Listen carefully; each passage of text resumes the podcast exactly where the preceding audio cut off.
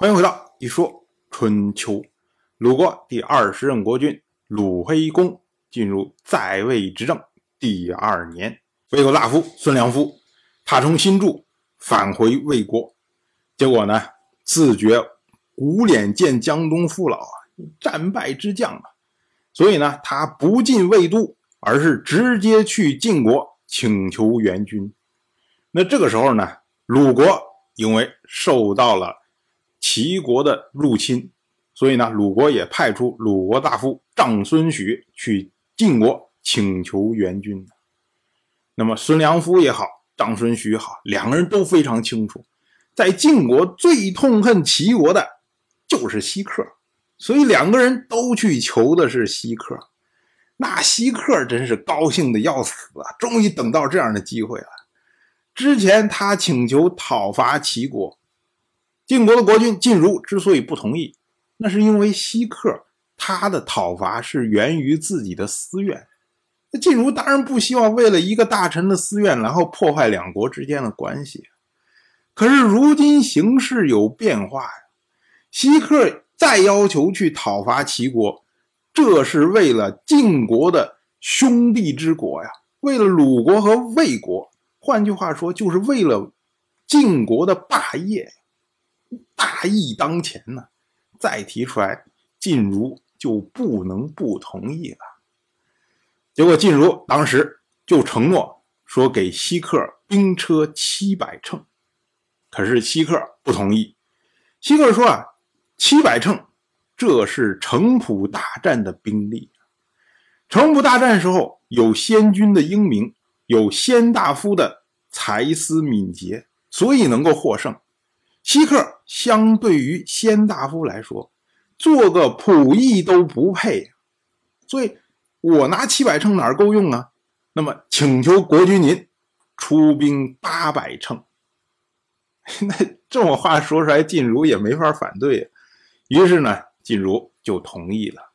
那么晋国以西克为中军元帅，以士燮为上军佐，以栾书为下军将。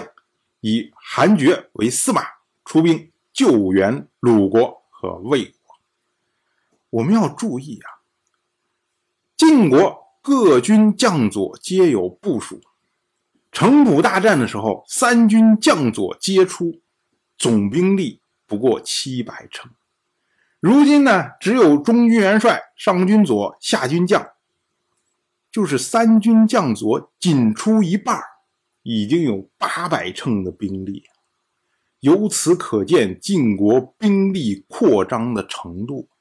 当然，西克这边一出兵，那鲁国的大夫长孙许非常高兴，马上迎接晋军呐。他亲自作为前导，而鲁国的大夫季孙行父则率军和晋军会合。这个联军呢，浩浩荡荡一路前行啊。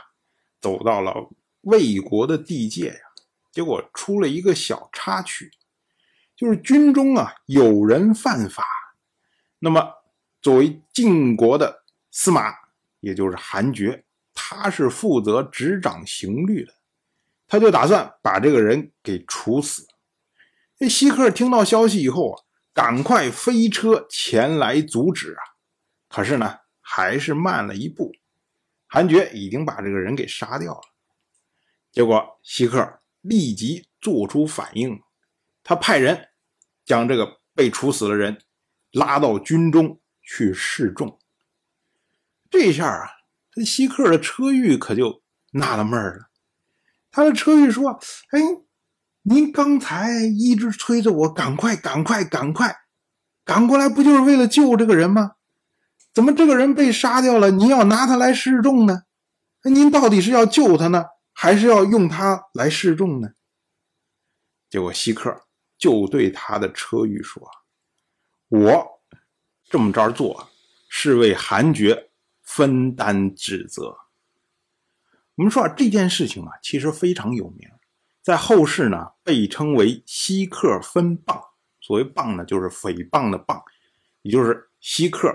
然后帮助韩爵来分担诽谤，当然我就这么一说，您就那么一听，感谢您的耐心陪伴。如果您对《一说春秋》这个节目感兴趣的话，请在微信中搜索公众号“一说春秋”，关注我。您不仅能得到《一说春秋》文字版的推送，还可以直接和我互动交流。我在那里等待您的真知灼见。